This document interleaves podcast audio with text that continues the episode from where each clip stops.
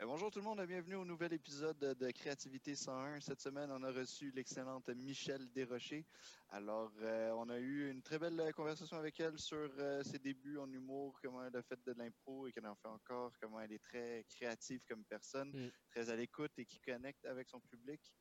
Et puis, euh, Ouais, euh, on a jasé un peu des projets parallèles, euh, du retour de la pandémie, on a jasé euh, ben, de créativité, là, forcément, comme le programme. C'était particulièrement intéressant d'a- d'avoir son point de vue sur, plusieurs choses. On dirait que j'ai de la, difficulté à, mettre le doigt sur quelque chose auquel on a parlé, parce qu'on a parlé de tellement de choses. Euh, mais c'était super, super intéressant. Encore un gros merci à Michel euh, d'être venu sur le podcast. Merci à vous d'ailleurs euh, de, l'écouter. On espère que vous aimez toujours qu'est-ce qu'on fait. D'ailleurs, si c'est le cas et que vous aimez l'épisode que vous regardez présentement, j'en suis sûr, assurez-vous de, commenter, de, de le vidéo, de le partager. Ça fait toujours son bout de chemin et pour les artistes qu'on reçoit et pour, pour nous. Euh, puis aussi, vous pouvez évidemment ben, euh, vous, vous abonner. Oui, de misère. Vous abonner à nos chaînes euh, Spotify, YouTube, peu importe celle que vous utilisez. Comme ça, ça, ben, ça peut même vous le rappeler lorsqu'il y a un nouvel épisode qui sort, que je vous rappelle que c'est à tous les mardis. Donc voilà, hein, j'en profite encore pour vous dire un gros merci de, de nous écouter ou de nous regarder ou les deux à chaque fois. Puis ben, on vous laisse sur un super bon épisode avec Michel Desrochers cette semaine. Ciao la gang!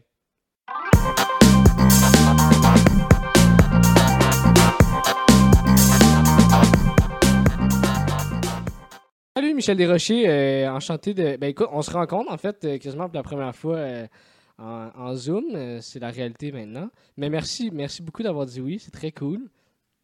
Ça fait plaisir, ça fait plaisir de voir ta cuisine. Euh, hey, c'est même pas ma cuisine, c'est genre un bureau. Ok. Puis Sacha, c'est une bibliothèque. Ouais, c'est juste pour donner l'impression que je suis intelligent, mais ça, ça marche Je pas. suis trop. sûr qu'on a toutes des maisons que si on changerait moindrement l'angle, c'est affreux. Ouais, c'est c'est vraiment laid. Mais c'est une mise en scène, mais oui, Sacha, t'as l'air un peu d'un président qui s'excuse, fait que c'est bon. Bon. C'est- ça, oui, c'est- c'est- c'est ça l'idée aussi, c'est ça. c'est- Moi, je suis dans ma chambre à podcast. Ouais, nice. Cool, cool. Comment ça va, euh, Michel? Ça va très bien. Ouais. Euh, ouais, c'est cool. Le travail recommence tranquillement. Ouais, c'est vrai? Ouais, pour vrai, euh, moi j'ai des, des contrats, là, ça va bien quand même. C'est sûr que c'est pas comme avant, là, qu'on faisait euh, Mhm. 7 shows par semaine, euh, mais il y a quand même la petite business là, qui repart en humour. puis, C'est cool, ça. Je m'amuse bien. Tu dois être contente, toi, parce qu'en plus que t'es dans une phase où tu sais, t'es sur ton ascension, fait que tu devais avoir hâte que, que ça reparte, là, j'imagine. Euh, ouais, des fois, je, je me disais que ah, c'est pas le fun en début de carrière que ça, ça arrive, mais Hmm. plus j'y pense, plus je suis comme, il n'y a pas de bon moment dans une carrière que ça, ça arrive. Ouais. Je pense à, mettons, euh, Pat Grou, que je faisais sa première partie, il était full excité, son show partait, c'était un retour sur scène pour lui après cinq ans, il avait tout vendu, ses grosses salles, tu sais, je suis comme, ok, dans le fond, il n'y a pas vraiment de bon timing pour personne là-dessus. Ouais. Mais moi, j'avais full bien vécu parce que j'étais bien entourée, puis j'étais confortable, puis je me suis concentrée à essayer de faire des vidéos, Ouais. faire du contenu web, euh, des affaires qui, qui ont débloqué grâce à ça. Donc, euh, je me suis réinventée. mais je, n'écoute pas ce que Legault dit, mais ça a donné que je me suis réinventée au moment qu'il fallait se réinventer. Ah, Fait cool. que je l'ai quand même bien vécu, mais je comprends que pour certaines personnes, c'était vraiment euh, dur. euh, Mhm. ça, euh, c'est quand même la réalité. Là. Ouais, chacun a vécu son truc, I guess. Chacun avait pas de gros, même ou toi ou nous, ouais. À chacun euh, C'est déceptions. Ça, fait sortir des choses. euh, ça fait sortir des choses cool. Tu sais, Pat Grou, finalement, il a fait de la musique parce que son, il pouvait pas faire son show puis il y avait Ouais. des représentations annulées. Fait que tout le monde a un peu fait son thème. Toi, je sais pas si t'as fait comme 1000 push-ups ou du pain au banane. Euh, non, juste un podcast. Juste des affaires qui ne demandent pas d'effort physique. Mais ouais. Mais bon, so what? Fuck off après tout, mais. mais écoute, on, on aime ça qu'on commence avec une question, nous autres. euh, euh, c'est quoi selon toi ton style d'humour? Euh, J'y pensais ces temps-ci à ça un peu parce que les gens veulent mettre une étiquette sur qu'est-ce qu'on fait, là, même Ouais. quand que nous, on sait pas. Moi, je suis quand même en début de carrière, même carrière, c'est comme un gros mot. Mais je pense que je fais un humour autodérisoire. Principalement, là, donc je ris de moi-même. Mhm. Puis aussi, ça, ça me permet aussi de doucement rire des autres. là. Donc, ça me donne un certain de capital de sympathie euh, en m'insultant. Après ça, tu peux plus taquiner les, les autres groupes de la société. Mais je dirais quand même que je fais un humour qui est non oppressif. Là, ça va paraître que je suis allée au Cégep du Vieux-Montréal je chill à côté de l'UQAM, là, mais je dirais que j'ai pas vraiment d'intérêt comme puncher sur le monde. là. J'aime plus rassembler les gens dans mon humour Mhm. euh, qu'on connecte sur des sujets, puis ça parle aussi quand même de vulnérabilité puis de certains tabous que moi, je me mets au défi de rendre ça drôle. Mhm. Genre euh, l'estime de soi, puis euh, se trouver beau, se trouver gros, la cellulite, genre des affaires que moi, ça m'intéresse, qui est peut-être pour être vu comme de l'humour féminin, mais je m'arrange pour que ça rejoigne tout le monde dans la salle, là, idéalement. Fait quelque chose Ouais. de quand même euh, assez accessible, euh, quelque chose dans le sens que le monde pourrait tous se reconnaître ou genre faire Ah oui, j'ai déjà vécu cette situation ou j'ai déjà eu ce genre de, de pensée-là, mettons. Un peu. Des fois, je trouve que c'est accessible, que tout le monde on vit les mêmes choses. D'autres fois, euh, je suis dans- devant un public différent, puis là, je sens que ça ne rejoint pas les gens. Par exemple, à Montréal, dans un bar, devant des personnes qui ont 25-30 ans, soit des femmes ou des gens qui sont plus euh, gauche ou qui sont montréalais. Là, je vais être super drôle, puis en région, devant un public qui a la soixantaine, là, je sens qu'il faut que j'adapte certaines choses ou que je peux perdre des gens. Donc, oui, c'est quand même un humour de coudon, on fait tout ça, mais en même temps, il faut que je m'adapte parce que j'ai pas la même réalité que tout le monde, là, tu sais. Ouais. Donc, euh, mais Mm. s'il y a quelque chose qui est comme constant dans mon humour, c'est euh, le genre de vocabulaire bien choisi, genre un amour des mots, puis un- comme de la vulgarité, euh, pas de la vulgarité classique, là, un petit peu coquine euh, de mon genre, puis grâce à mon visage, je pense que je peux quand même dire beaucoup d'affaires. tu sais. Ouais. Euh, ça dédouane certaines choses. Ouais, ouais, ouais. Mais est-ce que tu t'as-tu ciblé, mettons, où à peu près que tes pères, ces, euh, ces gens-là, mettons, est-ce que c'est-tu l'autodérision que, mettons, les euh, 60 ans et plus, ou je sais pas, tu sais, mettons, les gens plus de régions que, mettons, que ça rit moins qu'à Montréal, tu sais-tu c'est quoi ou c'est où que ça, ça pogne moins, mettons? Euh, je pense que ce qui arrive, c'est quand j'arrive à un public plus vieux ou plus difficile, ou euh, une grande salle aussi, il faut euh, jouer plus gros puis être plus clair. Tandis que, mettons que tu es au Mm. bordel ou cabaret, parles aux gens, tu peux jouer très petit, tu leur parles, puis la connexion est facile. Ah. Tandis que dans une grosse salle, il y a comme un délai avec les gens. Donc, moi, je sens que qu'est-ce qui arrive quand ça va pas bien mes shows devant un public plus âgé, c'est que il y a comme des anglicismes dans ce que je dis, il y a des choses qui sont des référents de la ville ou qui sont des référents de ma génération. Puis là, ces gens-là, ils veulent me comprendre, puis ils veulent me trouver drôle, mais ils, ils sont, ils sont largués. Il y a quelques éléments qui sont comme, oh, ok, j'ai une joke de pote où je parle de, du cut. Tu sais, ça, c'est comme, c'est quand même Mhm. précis, là, comme vocabulaire, le carton qu'on met dans un joint. Ouais. C'est pas tout le monde qui va allumer sur ce référent-là. Que ça, Ouais. je peux perdre des gens. Les gens en humour, ils sont vraiment gentils, les publics, ils veulent juste te comprendre. Puis des fois, ça prend juste une chose dans une phrase pour que tu perds des gens ici et là, puis euh, Hmm. ça s'accumule. Mais moi, ce qui m'arrive des fois, c'est que là, si ça fait ça sur quatre jokes de suite, je viens comme, oh mon Dieu, ces gens-là me détestent, tu sais, mais c'est pas ça, c'est qu'ils essaient de me comprendre, tu sais. Ouais. Fait que ça joue sur ma confiance. C'est ça qui fait que des fois, je peux carrément me planter. Puis j'étais en début de carrière, puis je suis comme, oh my god, ça a pas ri sur ma joke de telle affaire. Puis là, ça s'accumule. Puis je suis comme, oh mon dieu, ils maïssent. Mais dans le fond, c'est juste qu'ils essaient de me comprendre de leur mieux, genre. Ouais. Mais on- la connexion se fait pas. Fait que c'est de travailler chaque texte pour dire, c'est-tu drôle partout, c'est-tu drôle pour tout le monde? Le roder, roder, roder. Parce que c'est pas Hmm. parce que c'était drôle au bordel à Montréal, au jockey, puis à l'abreuvoir, que c'est drôle à Dolbeau, tu sais. Ouais. C'est juste important de le vérifier. Puis ça veut pas dire qu'à Dolbeau, ils pognent pas l'humour ou. euh, tu sais, tout le monde a l'Internet à cette heure, là. Tout le monde pogne l'humour, mais. Même à ouais. dire- À Dolbeau, ils ont le web pis tout, là. Le 5G est déjà à Dolbeau, genre. Dans Ils ont des skidoo, mais ils ont le, ils ont le web, c'est sûr. Mais sérieux, en plus, c'est des publics super le fun, puis qui veulent vraiment rire. Fait que c'est vraiment ma job, je trouve, de m'adapter puis de rendre ça le fun pour tout le monde. Puis j'apprends beaucoup dans ces shows-là que je suis rentrée moins forte. Puis je me dis, OK, qu'est-ce que je peux adapter pour que tout le monde soit ensemble là-dedans, genre? Fait que ça, c'est formateur, plus que quand euh, tout va bien, puis là, j'ai Ben ouais, c'est clair. yes. J'imagine. Il faut quand même s'adapter, ouais. Ouais, ouais. Euh, tantôt, tu parlais de, de ton vocabulaire en humour. Euh, ça a-tu un lien avec tes études euh, en création euh, que tu as eues au cégep euh, avant de rentrer à l'école? Euh, ouais, clairement, c'est comme le restant de ça, création littéraire au Vieux-Montréal, puis littérature à l'Université de Montréal. J'aime full les mots, j'aime le son des mots, j'aime les définitions, euh, les synonymes. Genre, j'aimais beaucoup Sol, puis Fred Pellerin, donc il y a un Mm. peu cet aspect-là qui est resté. Mais j'haïssais tout le côté euh, arrogant de la littérature, puis les grands foulards, puis les, les recueils, puis les lancements, puis le monde qui se prennent pour Baudelaire. Euh, puis ils ont acheté leur propre roman, puis ils traînent dans leur sous-sol. Ça, j'ai moins trippé sur cet aspect-là. Puis je dois dire que ça, ça me déprimait la littérature. Autant j'aimais ça, autant ce que moi j'écrivais, euh, mes fictions, mes devoirs, c'était quand même déprimant. Tandis que, Ah ouais, c'est vrai? Ouais, c'est ça, mon, mon jeu littéraire, c'était quand même trash. Mon père, il lisait mes devoirs, puis il était comme.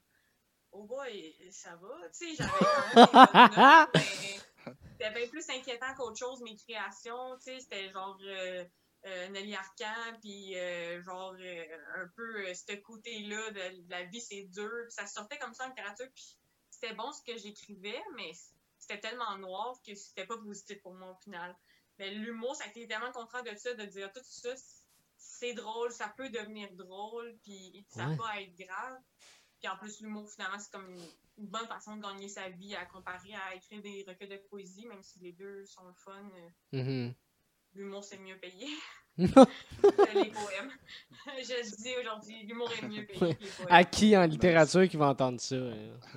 Les jeunes, Reviens-toi de sachez-le, bord. Ça, ça a-tu été difficile justement de faire le switch pour toi, de, de passer à écrire des affaires euh, comme assez euh, lourdes et tout ça, à écrire de l'humour? Euh, ouais, je pense qu'en impro, je, je mélangeais les deux depuis comme déjà 10-15 ans parce que je faisais des impros dramatiques. Puis là, le monde était comme, oh mon dieu, elle est donc ben intense avec ses rimes. Puis après ça, je faisais des impros drôles, puis des niaiseries, puis des jokes de, de crack de boule. Puis tout ça, ça cohabitait ensemble, tu sais. Mais ça a été plus de capitaliser sur l'humour parce que ça me faisait sentir mieux au final, de faire rire les gens que Ah. de juste écrire sur une feuille puis ça va dans, dans l'univers, tu sais. Mais pour la transition, je pense que ça reste un peu l'humour noir dans mon humour. Puis il faut que je fasse attention à ça parce que j'ai moi j'ai goût d'écrire des bonnes jokes sur des sujets super sensibles, mais Ouais. faut faire attention, tu sais. Faut- quand je fais de l'humour noir, je veux jamais me rendre à quand le public est comme oh tu sais, le Ok. genre de tu allé trop loin ou coudon, tu vas-tu te suicider ou c'est des jokes, genre? Ouais, tu veux éviter. Ouais, ça fait du sens. Une joke, une joke d'humour noir que le punch rentre pas bien, ça a juste l'air d'un appel à l'aide dans la vie. Fait que c'est vraiment important de maîtriser ça. Ah. Que le monde sont comme, Ah, ok, elle se déteste, mais c'est funny, on est ensemble là-dedans, pas genre, oh mon dieu, va-tu faire une niaiserie à soir? Tu sais, c'est comme, c'est vraiment Ok. important de jumper sur cette ligne-là de le mal de vivre en humour. Ça peut être funny, mais que tu sois en contrôle de qu'est-ce que tu envoies comme message pour que le monde ait Faut vraiment que tu sois clair, genre. Exactement, de genre, je m'haïs, mais c'est chill, tu sais. C'est des jokes, là. Justement, c'est des jokes, puis aussi, chaque joke sur l'estime de soi, il y a plein d'humoristes qui ont des jokes de ça, et que je suis Mhm. laid, et que je suis gros. C'est un peu une façon, je pense qu'on apprend à s'aimer là-dedans, le monde rit, puis là, tu fais comme, ah, ben, tout est correct, dans le fond, Mhm. puis au moins, je suis drôle, tu sais. Il y en a beaucoup de l'humour d'autodérision, c'est populaire, les gens cherchent des gens comme authentiques, tu sais, puis ils se sentent proches de nous à cause de ça. Ouais. Fait que euh, c'est juste des jobs, mais moi je trouve que ça part de certaines vérités. Tu sais, mettons Martin Matt là, dans la vie, il est quand même arrogant pour vrai, là, tu sais. Il, Ah ouais? il y a beaucoup de. Ah oui? Je sais pas, je pense, j'ai, euh, j'ai, vu ça sur Wikipédia.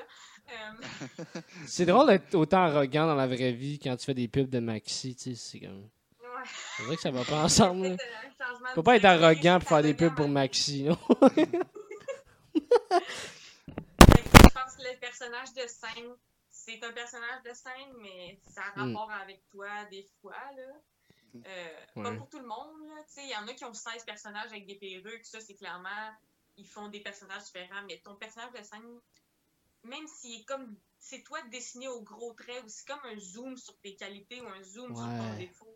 Sais, ça veut pas dire que François Bellefeuille, il est colérique, puis il crie, puis euh, il y a des souris dans ses poches pour des faucons, mais ça veut peut-être dire que dans la vie, il aimerait ça péter sa coche, puis il le fait pas, ou, tu sais, il y a une pulsion en lui, ou, tu sais, Ouais. Ça, exprime ça exprime quelque chose d'une façon indirecte pour moi l'humour donc c'est pas vrai que les, les jokes c'est vrai mais ça part de quelque chose que tu as envie de dire pour moi à coup sûr. Là, je trouve quand je le voyais à l'impro aussi Ah, c'est fucking intéressant. Ouais. du monde à l'impro que l'impro c'est la première chose qui te sort de la bouche puis du monde que ça sortait des phrases des fois que j'étais comme man c'est freudien là, ce que tu le, tu joues un père violent dans ton impro mais clairement tu as eu un problème avec ça dans ta vie ou tu sais Aïe, aïe. on dirait que ça te sort des choses qui sont tellement vraies, le fait d'être dans le moment présent et tout, que moi, je sais que l'humour, c'est pas vrai, qu'il faut pas prendre ça au sérieux, mais je vois la part de vérité dans, dans ce qui sort des gens comme artistes. Ok. Ah, tellement- il y a tellement d'affaires, mais toi, mettons, euh, ben ton, per- ouais, ton personnage de scène, t'en, as-tu un de défini maintenant que tu dirais ou t'es pas sûr encore? Hum, moi, ça fait pas longtemps que je fais de l'humour. Ça fait longtemps que je faisais de l'impro, ça fait au moins 15 ans que j'en faisais. Puis il y avait de la Oh, littérature, puis j'ai fait plein de créations à travers ma vie. Mais le début que je voulais faire de l'humour, puis que je me suis inscrite à l'école, puis j'ai écrit un numéro, c'était comme il y a deux ans. Fait c'est comme nouveau, mais c'était tout le temps un peu en train de, de commencer, tu sais. Ouais. Euh... excuse, Peux-tu me, me, me Ouais, non, mais ben, c'était, c'était ma question, c'était, c'était juste, euh, mettons, ton personnage de scène, il est-tu clair pour toi? Tu ce que t'es sur scène ou est-ce que, tu, mettons, tu, tu navigues un peu? Parce que là, justement, tu disais, bon, ça, ça fait pas longtemps que tu fais de l'humour et tout. Ouais, c'est ça, c'est ça que je voulais dire. C'est que vu que c'est nouveau, on dirait que non, c'est pas 100% défini pour moi. Puis ça vient aussi de l'impro parce que, genre, en impro, faut que tu sois polyvalent. Tu sais, tu fais une impro à la manière de Michel Tremblay, euh, une impro euh, de type euh, que tu fais des punchs avec des coups de sifflet. Là, faut que tu sois comme Hmm. polyvalent dans toutes sortes d'humour. Donc, je sens qu'en humour, si finalement je suis dans un bar puis c'est super vulgaire, là, je vais y aller à fond puis je les ai mes jokes vulgaires. Ouais. Là, si je suis dans une grande salle devant du monde, je vais faire comme Michel douce, version un peu Radio-Canada de quand j'étais à radio, que je sais que j'ai pas le droit de pénis. Là.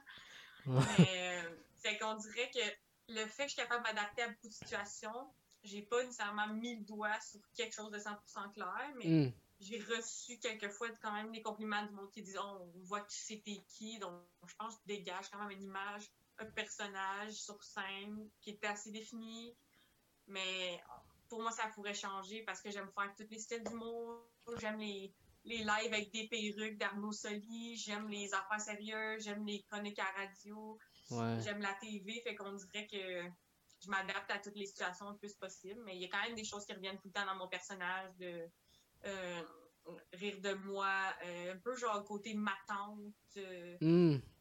vulgarité, euh, aussi taquine, puis un peu la cohabitation de ces deux affaires-là. Fait que ça se décide un peu, mais j'aime ça m'adapter à toutes les situations parce que la job, c'est plus juste faire des choses, c'est c'est Ouais. mille affaires, tu sais. Fait que je veux pas choisir une niche nécessairement ou je suis capable de m'adapter, fait que je le fais. genre. Ok. cool. Puis, euh, ben justement, tu parles de ton parcours en impro, là, puis euh, c'est ça, on aimerait en parler de ça aussi. Euh, tu dis que tu fais ça depuis 15 ans à peu près? Euh, ouais, j'ai, là, j'ai 25 en ce moment. Excusez, j'ai de la misère Avec ton âge. Selon, ma- selon mes cartes, j'ai 25. Ouais. Euh, je me souviens que mes premiers impôts, c'était à 9 ans, puis que j'avais eu un atelier au primaire, genre, puis je me souviens du c'était qui qui l'a donné, tout ça. Puis après ça, j'avais eu comme la piqûre, puis je forçais les autres enfants dans le cours d'école à faire des matchs d'impro. Ça ressemble à quoi de l'impro à 9 ans? Ça doit tellement pas aller loin, là. Ça doit être n'importe quoi. C'est, dur de construire une histoire, c'est vraiment compliqué à comprendre le mécanisme de construire une histoire à deux personnes, mais c'est vraiment drôle aussi. Ouais, ça doit Ce être sort de la bouche des enfants. Moi, j'ai coaché au secondaire, après ça, j'ai joué au cégep, j'ai joué dans les bars, puis après ça, j'ai joué aussi en France. Fait que j'ai vu comme toutes les sortes, mais les enfants, c'est. Ah, c'est drôle le non-sens qui sort, puis il n'y a pas d'histoire qui se construit, mais Mais ça doit être bon, j'ai ben je dis peut-être n'importe quoi, mais j'imagine que ça doit être bon des enfants en impro vu que sais on dit que la vérité sort de la bouche des enfants, mais tu sais mettons si on remet ça en impro, ils doivent tellement être spontanés que d'une façon ça doit quand même être bon. Ouais, d'une façon, ils se jugent pas. Tu sais, Ouais. qui arrive plus tard dans la vie, l'idée de donc j'ai-tu l'air fou quand t'es ado, t'es comme Ouais, je vais l'impro, je vais m'humilier, tu sais. Les enfants, ils se jugent pas, puis ça sort vraiment drôle. Mais un enfant que j'ai vu drôle en impro, c'est un match avec des aînés. Genre, euh, Maison des jeunes contre les aînés de Laval. Genre, voulais mourir de rire, là. Des gens de 60, Ah. 65 ans, 70 ans, genre, qui ont fait des impros avec des jeunes. c'était- précieux, là, vraiment. J'aime mieux voir. Moi, dans la vie, il n'y a rien qui me fait plus rire que le vrai monde. mettons, les humoristes, je trouve ça drôle, mais un gars qui se filme dans son char parce qu'il n'a pas eu le droit de chier à pharmacie, ça me fait vraiment rire aussi. là. Amen. des enfants, des- du vrai monde, des aînés qui font de l'impro, ça vient me chercher dans des places qui est mille fois plus drôle que n'importe quel Ouais. procédé humoristique ou numéro qui est du génie. là. J'aime Hmm. j'aime le vrai monde, puis c'est pas en jugement que je dis ça. J'aime juste la spontanéité de quelqu'un qui est pas en train d'essayer d'être drôle. Ouais, je suis tellement qui d'accord. est mille fois plus drôle malgré lui. Ouais, Mm. c'est vrai. Puis surtout, genre, euh, j'ai l'impression. Je sais pas si t'as voyagé, toi, mais moi, je me, rends compte que les Québécois sont un peuple qui est drôle. Genre, naturellement. Tu sais, notre façon de s'exprimer, nos mots, euh, tu sais, le, le- le lexique québécois, c'est c'est- c'est de quoi, on dirait que, je sais pas, ça nous rajoute une, une couche de. Tu sais, du monde normal serait drôle. Nous, avec nos expressions, on rend ça encore plus cave. Puis c'est encore plus drôle, on dirait. Tu sais. Ouais, je pense que tu as raison. puis que, autant dans les films, le Canadien ou le Québécois, ça va être un peu un, un niaiseux avec un accent bizarre. Autant nous, on aime l'humour au Québec. Il y a tout le temps quelqu'un qui va être comme. Il y a trop d'humoristes au Québec, puis Ouais. Tant mieux pour lui, là, et qu'il va d'autres choses. Mais, euh, mais en même temps, je pense qu'on on- on aime l'humour au Québec. Avant, le, là, il y a le COVID, mais le marché de l'humour allait super bien, très Ouais, ouais. en santé, ben, sauf les abuseurs sexuels, mais sinon très en santé comme milieu, euh, tu sais, très euh, prolifique euh, au niveau de la création puis de l'argent. Hmm. Donc, quand même, je pense qu'on aime l'humour. Puis, même des fois, tu sais, mettons, je parle de mon parcours, puis là, je parle de l'impro ou je reviens à mes études, mais le début de tout, c'est clairement dans ma famille que mes parents Ah ouais? aimaient l'humour. Ils nous ont mis en contact avec la culture américaine. Je regardais Friends, je regardais Seinfeld. Après ça, j'ai regardé tu toutes les Who's Line. Ça m'a rendu bilingue, puis j'écoutais de l'humour en français puis en anglais. Puis Chez nous, si- tu demandais une faveur avec humour, mes parents m'ont montré que t'avais plus de chance, c'est un peu tout ce côté-là de comment se faire des amis ou comment se débrouiller dans la vie. ça Ben oui. passait par l'humour chez nous, tu sais Ben oui. euh, entre les frères et sœurs, puis avec les parents, puis comment demander une faveur, puis comment être drôle. euh. Donc ça, c'était full important dans la famille. Même son père, euh, son humour est dégueulasse. C'est comme. Ma mère, elle a un humour super vulgaire aussi. Ta mère, c'est vrai? Vraiment beaucoup. Et en plus, elle était comme... euh, elle était docteur en vieillissant. Ma mère, quand j'habitais avec elle, tu sais, elle était médecin, puis elle a l'humour le plus vulgaire, puis crunch. Aïe, elle aïe. racontait des chansons cochonnes quand j'étais enfant, là, d'affaires de euh, Napoléon dans son cercueil. Il était bandé comme un chevreuil. Elle faisait chanter ça, on avait comme 5-6 ans. là. Comme- Ça, ça a resté dans mon humour aussi. là. Je, je trouve ça funny, de l'humour vulgaire, puis Ouais. j'en fais encore. là. Ah, c'est drôle. c'est vraiment cool. Mais c'est quoi. euh, mais, ben ouais, ouais parce que tu as mentionné plusieurs affaires qui ont l'air à t'avoir inspiré. euh, tu sais, tu es quand même allé en, création littéraire. euh, il a été quand, mettons, le déclic? Tu savais-tu déjà, avant, avant, avant même d'être à l'université, que tu étais drôle que t'as- tu sais, ça travaillait-tu déjà, l'humour? C'est arrivé quand? J'ai comme ma petite limonade. euh, Oh, limonade cool. Cheers. Euh, sais, j'ai de la misère à l'expliquer ça parce que c'était comme tout le temps un rêve, mais c'était comme secret. Ok. Je pensais que c'était un rêve inaccessible. Je pensais que vouloir faire de l'humour, c'était comme vouloir devenir Elvis, là, tu sais, qu'il y avait pas de chance. Euh, mais je me souviens quand je voyais Louis-José Hood, j'étais comme, à la télévision, j'étais comme impressionnée, mais je chantais un genre de chatouillement dans le bas du ventre. Un genre de jalousie pas claire. C'est ça que je Ok. Mais je savais pas quoi comprendre de ça. Je me disais, ça devait être fou être humoriste. Je fantasmais que je sortais avec le, le gars qui fait Poudi. J'étais weird, j'aimais l'humour, j'aimais les humoristes, mais je pensais pas que c'était possible. pour ça qu'au secondaire, j'ai fait de l'humour, j'ai fait du stand-up, j'ai fait du secondaire en spectacle, je me suis rendue loin, mais je l'inclus jamais dans ma démarche de où j'ai commencé l'humour parce que je pensais pas que je pouvais faire ça comme métier. Euh, je pensais pas nécessairement que j'étais bonne. Je trouvais ça stressant de faire des shows. Je connaissais pas le milieu. Puis je pensais que c'était comme une personne sur un million qui pouvait devenir humoriste. Ouais, ouais, ouais. Euh, puis là, finalement, quand j'étais en littérature, puis comme j'ai dit, finalement, j'étais plus déprimée, tout ça. Là, j'étais comme, OK, faut que je fasse un choix, que je suis cette personne-là sur un million, puis que je me crois là-dedans, tu sais, puis que je le fasse. Hmm. Même si ça fait peur, puis c'est quand même gênant de se planter en humour. Là. Je sais pas si ça, avait, ça vous est déjà arrivé. Ben oui, complètement. de succès puis d'échecs. Fait que là, c'était comme le jour que j'ai décidé à 100%, OK, je pense que c'était ça mon rêve secret. Si je me l'admets, je vais vraiment aller all-in là-dedans. là. Fait que c'est pour ça que c'est dur d'évaluer comme un début de tout ça. Est-ce que ça a commencé dans ma famille quand l'humour c'est important? Est-ce que c'est parce qu'on aime l'humour au Québec puis j'en ai consommé plein en français et en anglais? Ou c'est parce que finalement, à un moment donné, j'étais comme Ah ben oui, ça peut être ma job. J'allais voir un orienteur quand j'étais à l'université puis que je filais pas. Puis j'étais comme J'aime l'humour, j'aimerais s'en faire. Puis était comme Tu connais-tu l'École nationale de l'humour? Puis, Ah ouais, te l'avais-tu dit, ouais? Ouais, carrément. Ça t'a-tu puis- été comme un, un genre de, de, de, de coup de pied de. Tu sais, si elle, elle me le dit, c'est peut-être. euh, Ouais, un genre de soulagement, mettons. ouais, c'est peut-être genre valide ou je sais pas. Exactement, ouais. Puis, tu sais, c'était pas comme un test que j'ai rempli, puis là, soit ça allait dire astronaute, soit ça allait dire humoriste. Ouais, ouais. C'était comme je suis arrivée. C'est tout le temps ça. comme, moi, j'ai des doutes, euh, je suis déprimée à cause de ça. J'avais écrit sur des feuilles, tu sais, qu'est-ce que j'aime, qu'est-ce que j'aime pas. J'avais parlé de nutrition aussi, que ça m'intéressait, genre, vu que je suis végé, puis j'aimais la cour. J'avais parlé de, de psychologie. Je suis vraiment fascinée par la psychologie humaine. On a parlé de plein de choses, mais ce Mhm. qui ressortait, c'était que j'avais cette besoin-là de faire vivre les gens, tu sais. Mais oui, après ça, ça a été chaque pas. La réaction des gens était rassurante. Tout le monde autour de moi, ah ouais, l'école d'humour, ben, il était temps, tu sais, tout le monde Ah ouais. comme, catchait, euh, catchait que c'était mon projet avant moi, puis il était comme, ben oui, ça a du sens. Puis là, quand j'ai été pris, tout le monde était content, puis quand ça s'est mis à bien aller, tout le monde, on dirait, euh, a cru en moi super vite. Fait que ça, je suis quand même chanceuse et reconnaissante pour ça. Ouais, ben oui, j'imagine. Ah, c'est cool.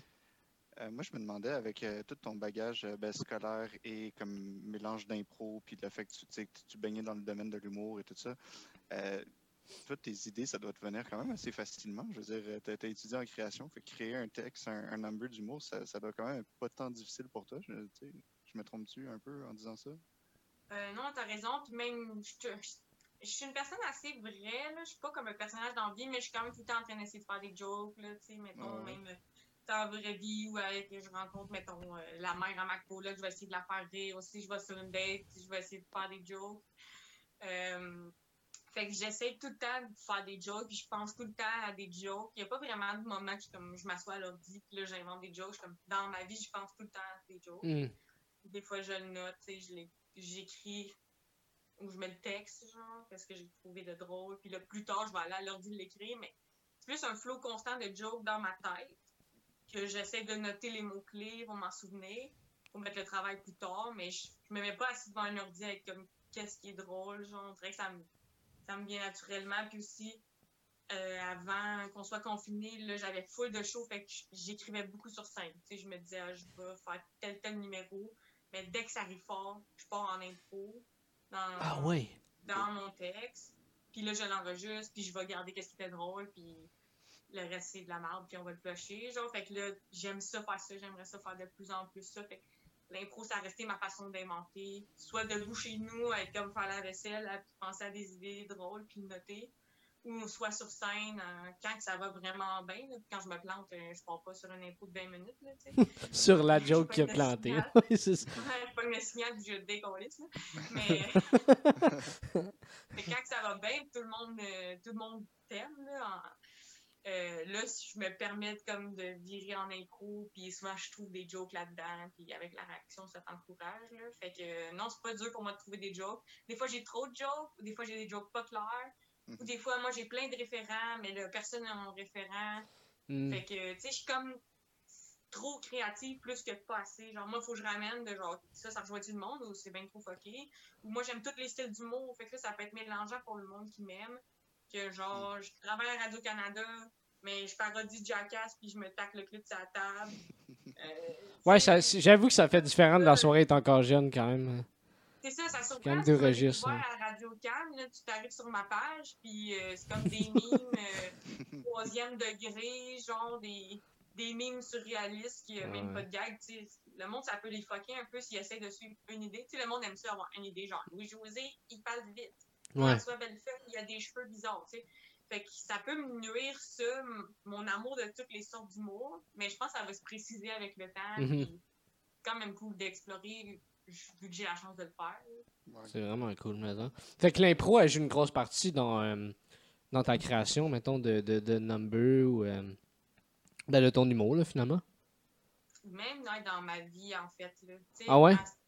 J'y pense. Mettons, dans une entrevue de job avant, l'impro, là, c'est comme écouter les gens, puis réagir, tu. Tu, pratiques ce muscle-là pendant 10, 15 ans, après ça, tu deviens bon. Genre, Moi, je suis Mm. quand même bonne pour avoir ce que je veux dans la vie, puis je dis pas ça pour avoir l'air peurante, là. Je, je manipule pas psychologiquement les gens, mais je m'intéresse à la psychologie des gens, ce qu'ils dégagent, je sais ce que moi je dégage, fait que ça, ça donne un grand pouvoir sur les, les gens qui t'entourent de toutes les façons, autant pour les faire rire, autant pour te débrouiller de façon sympathique dans à peu près tous les contextes. En humour, il arrive plein d'affaires tellement malaisantes. Le show, c'est le fun, mais quand t'es dans une- un show d'une pizzeria, le public, c'est deux personnes, tu payes 30$ par un gars bizarre. Tu sais, faut que t'apprennes à dealer avec toutes ces situations-là. Puis euh, l'impro, ça, ça fait que je fais comme, OK, on vit ça. Si c'est le fun, c'est le fun. Si c'est la pire chose, ça devient une anecdote. Puis euh, c'est resté pour moi cette façon-là de dealer avec tout. Ça me vient de l'impro. Ça m'a servi en impro, ça m'a servi en humour après, mais on dirait que ça m'a juste appris des choses sur la vie, sur pourquoi les gens disent ce qu'ils disent, qu'est-ce que je dois faire euh, par rapport à ce qu'ils me disent, puis la force de l'écoute. Beaucoup de force quand, quand t'écoutes quelqu'un dans la vie. Mm. Euh, les gens cherchent ça, puis souvent les gens cherchent plus à parler qu'à écouter. Alors, vous êtes des bons écouteurs, les gars. Merci. Merci. Fait quand même, dans, dans l'autre épisode, je voyais comment vous laisser de la place à l'invité, mais je, je vois quand même l'envie que l'écoute, c'est quelque chose d'important en humour, puis aussi Ouais. pour se débrouiller dans la vie, en fait. Ouais, ouais, ouais. Mais ouais, mais puis j'avais, j'avais justement de, de te recevoir pour ça parce que je pense que si je me trompe pas, t'es notre premier invité qui est, mettons, assez calé en humour et en impro. Puis, euh, est-ce que, mettons, tu dirais que l'impro, ben, je pense que tout le monde le sait que ça aide euh, avec l'humour, mais est-ce que ça aide au niveau de, justement, au niveau de cette écoute-là que tu- m'a- en tout cas, c'est vraiment peut-être un préjugé, mais je m'imagine que tu dois quand même être assez même très honnête envers toi-même quand tu sors de scène. Vu que tu as une bonne écoute, tu dois le savoir en tabarnouche. Là, de, Là, tu sais, tu dois être juste envers comment que ça l'a été, j'imagine. Euh, ouais, quand même. Moi, je suis dure avec moi-même, puis j'essaie de travailler là-dessus. Comme Mm. je suis sévère envers les gens dans la vie.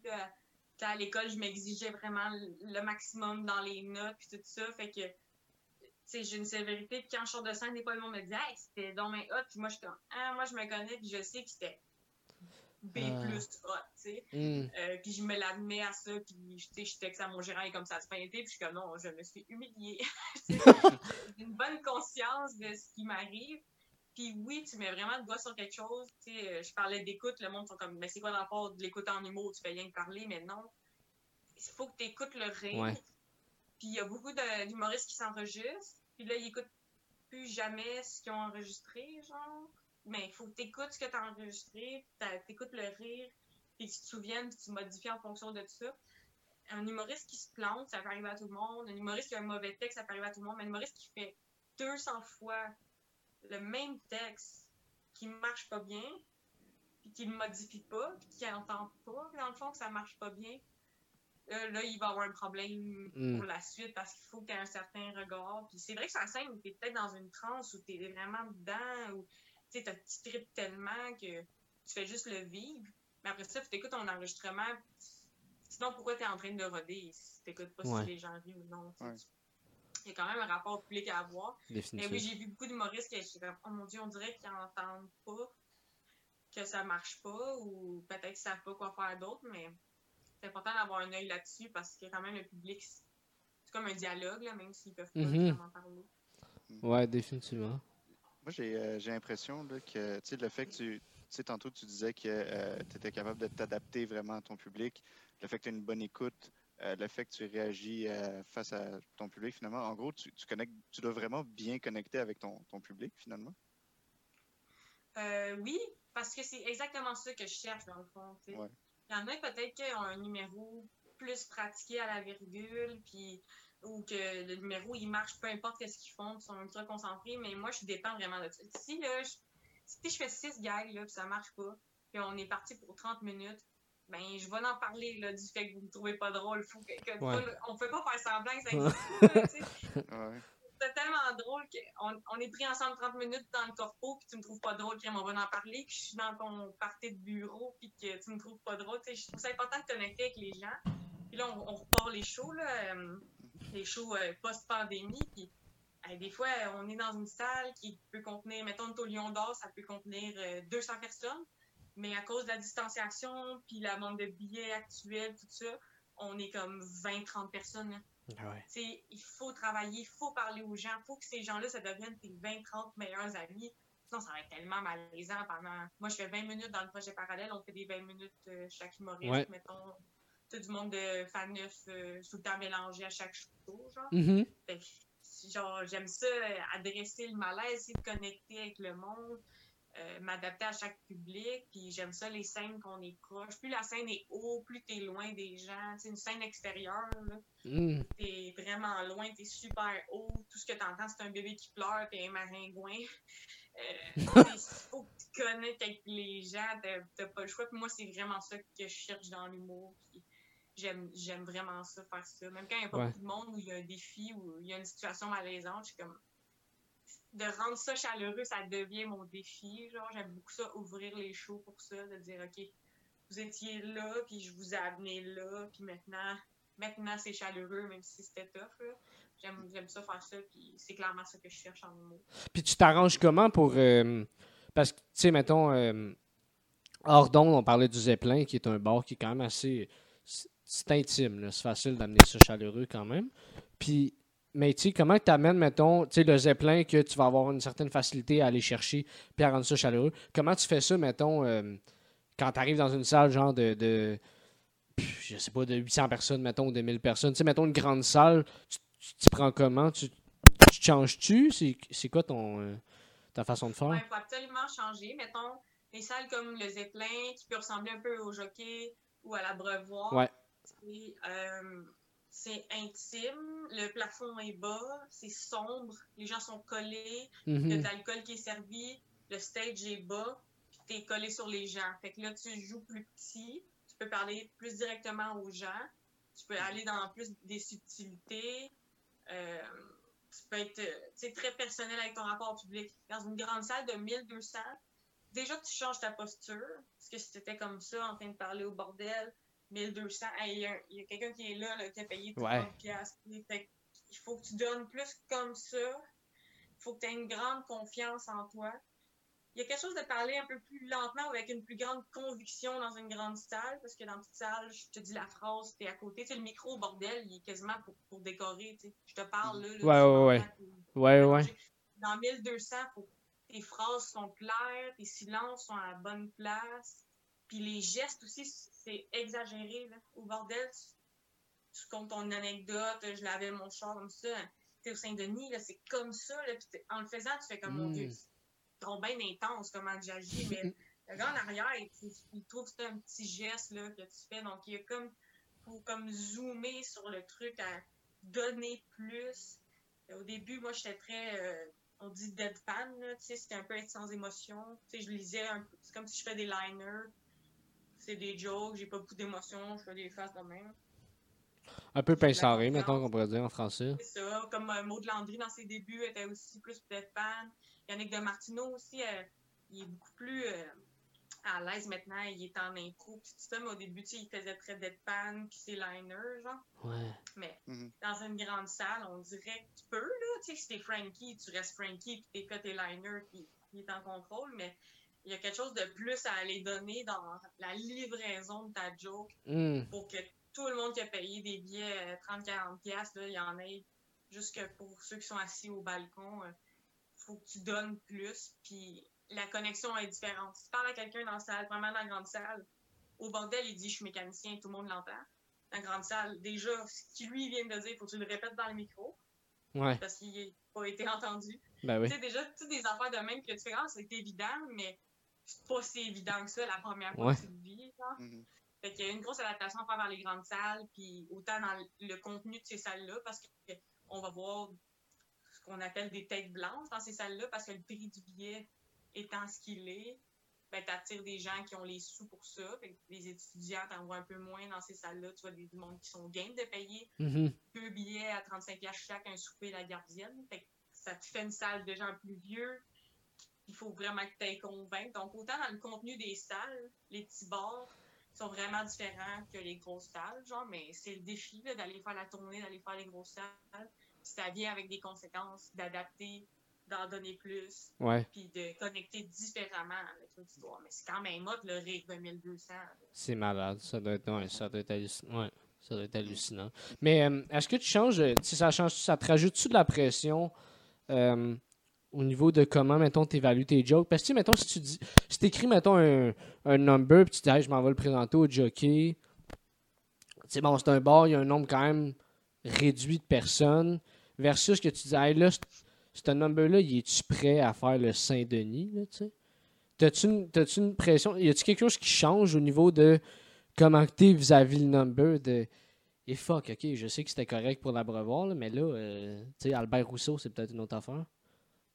Ouais, mais des fois, c'est toi-même qui te juge. puis Là, Mm. c'est ça qui va comme causer le malheur. Moi, des fois, je suis comme une grosse salle où je pense que le monde est vieux. Puis là, je suis comme, ah mon Dieu, ils vont me juger sur mes jokes de potes ou ils vont me trouver vulgaire. Fait que là, moi, je me juge. Fait que je suis moins confiante. Ouais. Fait que je suis pas drôle. Fait Ouais. que là, c'est comme toi-même qui t'es auto-saboté là-dedans. Mais oui, c'est Ah, sûr, faut ouais, pas faire la part des choses. Tu sais, l'open mic du bordel, là, ça peut vraiment être comme un mauvais indicateur. là. Tu Mhm. Tu fais ta B1 là-bas, tout le monde est sous, il est 11h du soir, t'es un génie, genre, il le monde capote. Sors de là, t'es comme, tabarouette, je suis Louis C.K. Tu sais, Ah, ouais. tu penses que t'es- t'as trouvé le numéro, puis là, le lendemain, tu le fais à une autre place, tu fais comme, oh, ok. tu sais, fait que je pense qu'il faut prendre la part des choses, puis le contexte de chaque affaire. Mais quand t'es rendu à grande salle, ton numéro, là, tu l'as fait 100 fois, tu sais. Tu l'as Mm. fait dans plein de lieux différents, plein de contextes, puis là, tu sais qu'il est drôle partout, puis qu'il est rodé. Quand t'arrives en gala ou en captation TV, là, tout est bizarre. Il y a une caméra dans ta face, il y a, un régisseur, puis il est bête. Euh, le monde ouais. dans la salle, ça fait 30 minutes qu'ils attendent parce qu'il y a un test d'éclairage. Fait ces conditions-là, il faut peut-être ton numéro, pas juste dans la tête, mais comme dans le corps. Là, tu tu le fais fucking de fois ton numéro, tu sais que tu- peu importe qu'est-ce qui arrive de bizarre dans le gala ou dans l'émission de TV, ça va sortir, tu vas être béton, tu sais. Fait que il faut que tu aies l'attitude puis le rodage qui vient avec ces grosses salles-là, mais c'est sûr que tu as ça dans, en tête, puis jamais cessé à voir quand ça a marché un soir dans un bar. Des fois, il y a de la magie qui se passe, là. Des fois, tu étais juste confiant. Des fois, tout le monde était chou raide, ou Des fois, c'était juste fucking bon, c'est vrai, Ouais, mais ouais. faut se méfier quand même de... Quand c'était juste une fois, faut, faut Mm. tester. Ouais, c'est intéressant. Euh, tu es quand même assez actif aussi là, au niveau euh, tu sais, des réseaux sociaux, on en parlait un petit peu tantôt, mais euh, tu sais, tu fais des memes, tu fais des capsules, tu fais plein d'affaires de même. Donc, euh, je me demandais, est-ce que tu te prépares de la même manière un peu que comment tu fais tes stand-up justement, parce que c'est pas nécessairement les mêmes thèmes abordés. Comment, comment ça se passe au niveau de la, de la création de ces, euh, de ces, de ces autres projets-là, mettons? Euh, je dirais que ça, pour moi, c'est un peu en lien. Des fois, ça va, ça peut ressembler à un truc sur scène, mais les, les mimes et les idées de web, genre, je les note à mesure, puis j'ai même une longue liste. Dans le temps, je reviens à ça, puis ça a été aussi dans le sens de à quel point j'ai appris des ressources. Au début, j'étais capable de faire des statuts, parce que tout le monde peut faire un statut. Mhm. Puis là, après ça, j'ai appris Photoshop, puis là, je- genre, je peux me coller avec un, un six-pack, ça a changé ton humour. Yo, Les gars, là, je peux vous coller sur n'importe quel corps. J'aimerais vraiment avoir ce skill-là. Moi, je fais le. Ah, Genre, j'ai Photoshop le Express sur mon sel. Puis, genre, la seule affaire que je suis capable de faire, c'est comme euh, coop automatique. Puis, asti que c'est laid, là. Ça coop jamais à bonne affaire. Ouais, ça pogne, genre, euh, le truc que tu tiens dans tes mains. Pis t'es comme, c'est pas ça que je voulais, quand Je voulais ma face. Mais, tu sais, avant, j'étais quand même déterminée. J'avais un déni, puis là, j'écrivais, genre, à Jean-Michel Martel, mon ami Maurice, j'étais comme, non, Mhm. man, je vais te donner 20 piastres, euh, colle ma tête euh, qui sort d'un cul. Tu sais, genre, Ah, c'est parfait. là, maintenant, j'ai appris. Puis d'ailleurs, si t'as besoin, euh, Léonore, je te fais tout ça, hein, n'importe quel. Ah ouais, pour vrai? Ah, nice. Appelle-moi, man, je te Photoshop, mon gars. Mais donc, ça, ça. ça a un peu. ça a un peu progressé avec mes compétences. Puis la vidéo aussi, c'est avec mon ami Maxime Auclair, qui est un vidéaste, qui est bon avec la caméra, Mm. qui va faire du montage, du son. Fait que, tu sais, à force de développer des ressources, là, j'ai commencé à faire plus de mimes. Après, j'ai commencé à faire plus de vidéos. Mais ça reste plein d'impro, des affaires désorganisées, là, tu sais. Puis j'accepte ce, ce côté-là de moi. Des fois, je, tu sais, je suis quand même rigoureuse, puis je passe plein de temps à faire de l'humour. Mais des fois, je fais comme. Je l'ai, mon idée, tu sais. Euh, Ouais. la cam, euh, Tu te fais confiance. Puis mon caméraman, il est drôle, puis il a fait de l'impro. Fait que même lui, des fois, il m'a suggéré des affaires, puis comme, ben oui, c'est drôle ça, puis on, est vraiment une équipe ensemble. Ah, c'est malade. C'est vraiment cool. Mais ouais, mais c'est vrai que ça. que Tantôt, on parlait de ça, puis ça me faisait penser à ça. Je, je me demande si maintenant, il n'y a pas cette espèce de, de truc-là que peut-être que les gens aiment, puis que les humoristes ont plus envie d'aller. de euh, Les personnages, sont, j'ai l'impression qu'ils sont de plus en plus proches de la personne qui le fait. Tu sais, mettons, comme, tu sais, toi, tu disais, tu sais, c'est assez proche. Mais c'est vrai, tu sais, mettons, faire des podcasts, là. Tu sais, c'est genre d'affaire que tu, tu y penserais, puis tu ferais comme, mais non, c'est trop con, tu sais, je ferais pas ça. Puis après, tu fais comme, ah non, mais c'est peut-être, non, c'est, en fait, non, c'est hilarant, tu sais. Puis finalement, tu le fais, puis comme de fait, c'est hilarant, puis le monde, il se rend compte que, tu sais, c'est- tu sais, ouais, c'est ça, c'est vraiment relié à toi, là. Ça, ça vient de ton cru au plus profond, là, tu sais. Ouais, puis aussi, je trouve que chaque idée peut devenir n'importe quel format dans la vie. Hum, Puis sur ma liste de web, j'avais écrit podcast à un moment donné. Pour moi, je pensais que c'était juste mettre un chat derrière un micro pour faire comme une photo ou un gag. Pour moi, c'était un jeu de mots.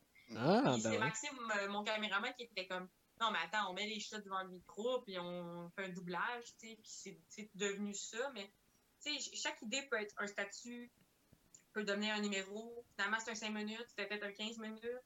Finalement, c'est peut-être un show complet, ou c'était juste un gif, ou c'était la pire idée. Tu sais, c- toutes les idées ont un Ouais. potentiel d'être ce que tu veux faire avec. Fait que ça, je trouve ça cool que des fois, je note des idées, puis des fois, même, je le mets aux poubelles. J'ai déjà filmé des vidéos complètes, montées, puis j'étais comme, ah, finalement, c'est pas bon. Genre, Ok. j'avais une idée de faire un.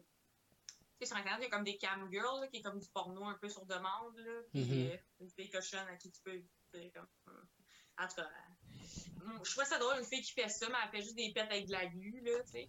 J'ai filmé ça, finalement, c'était zéro drôle, tu sais, ça marchait pas pantoute comme, comme idée. C'était juste une idée dans les faits qui était pas si marrante, là, mais j'aime ça de tester ça. Puis le truc, c'est de le faire. Je suis comme, au pire, je fais Mm. toutes mes idées, puis au pire, je le mets à la poubelle, mais ça va amener à une autre idée.